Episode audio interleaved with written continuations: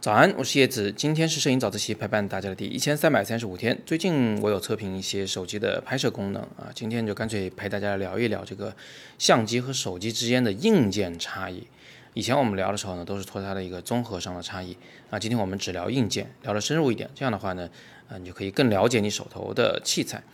那首先我们比较容易理解的一点就是手机的感光元件呢是明显的比相机要小啊，这是因为手机本来就很薄。留给那个摄像头模块的体积呢，也就那么一点儿大，所以它的镜头也小，感光元件也小，啊，那感光元件到底有多小呢？呃，我目前接触到的最大的手机的感光元件是一点二八分之一英寸对角线的这么一个长度，而相机啊，你比如说全画幅的索尼微单啊，它的这个感光元件尺寸呢是三十六毫米乘以二十四毫米，这两者的尺寸差异是巨大的。我做了一个示意图放在下面，你们可以看得到。那感光元件小了呢，画质肯定就会差一些，尤其是在那个弱光条件下啊，它的拍摄的画质就会差。但是呢，近些年啊，手机厂商嗯都是用自己的这个十八般武艺在弯道超车啊，他们推出了各种各样的芯片，各种各样的算法，呃，从算法上来弥补这个画质的差异，其实也是蛮有意思的一件事情。不知道会不会给相机厂商一些启发啊？推动相机进行进化。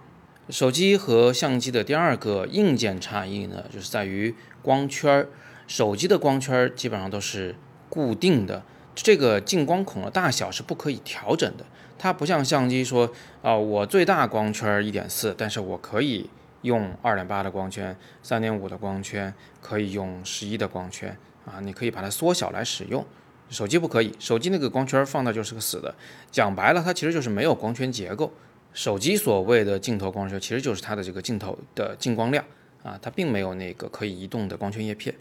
第三个硬件差异呢，是手机的这个呃快门呐是电子快门，而不是机械快门。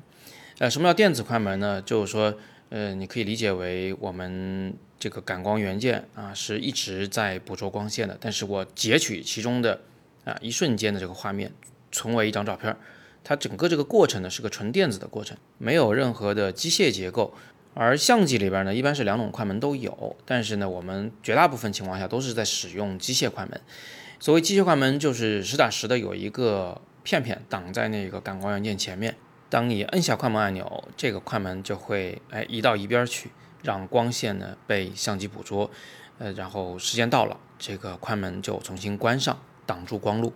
电子快门和机械快门呢各有各的优势吧，啊，我们这个其实不用特别的去在意这件事情。不过呢，电子快门它没有机械结构的运动，所以它没有震动啊，没有噪音，拍起来呢可能会更安静一点。那么最后啊，也是很大的一个差异，就是相机的镜头大部分都是可以更换的。手机镜头呢，原来呃都是不可更换的，所以我们有的厂商啊就出了一些小小的手机附加镜，把它装在手机前面来使用，呃间接的起到了一个更改焦距的作用。但是呢，呃现在的手机厂商都干脆就在那个呃后置镜头那儿就备了好几个镜头，对吧？有什么长焦的，有甚至是潜望式长焦的啊，还有这个超广角的，呃什么微距镜头等等等等。也算是一种弯道超车的办法啊，可能还谈不上超车啊，因为其实手机跟相机的拍摄效果还是有差距的啊，呃，但是这个差距呢正在被缩小。那么了解了手机和相机的这个拍摄系统的一些硬件差距以后啊，那我们或许呢就会有一些启发，有些收获啊，比如说你可能会突然想起来，在手机的一些软件里，尤其是安卓手机的一些拍摄软件里边。啊，它可以选择所谓的光圈大小，但是手机的光圈不是不能调的吗？所以这里调整光圈大小啊，它指的其实是对那个背景虚化的那一个模拟算法的一个调整的值啊。你就把光圈调的特别大的时候，它背景呢就帮你 P 的特别的虚；把那个光圈调小的时候，背景呢就保持你手机拍到的那个原样。它这里所谓的光圈，其实指的是一个景深值的大小。手机里是没有光圈这个东西给你去调的。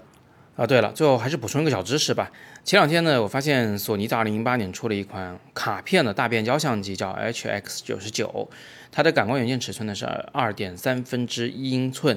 呃，它比现在手机里的那个一点二八分之一英寸甚至还要再呃更小一些。所以说，手机感光元件比相机的小，这也不是绝对的啊，也要看具体机型而论。好，那今天我们就简单的先聊这么多啊！大家如果有更多的摄影问题啊，欢迎在底部向我留言啊！如果你们想系统学点摄影呢，也可以点阅读原文进入我的摄影网校。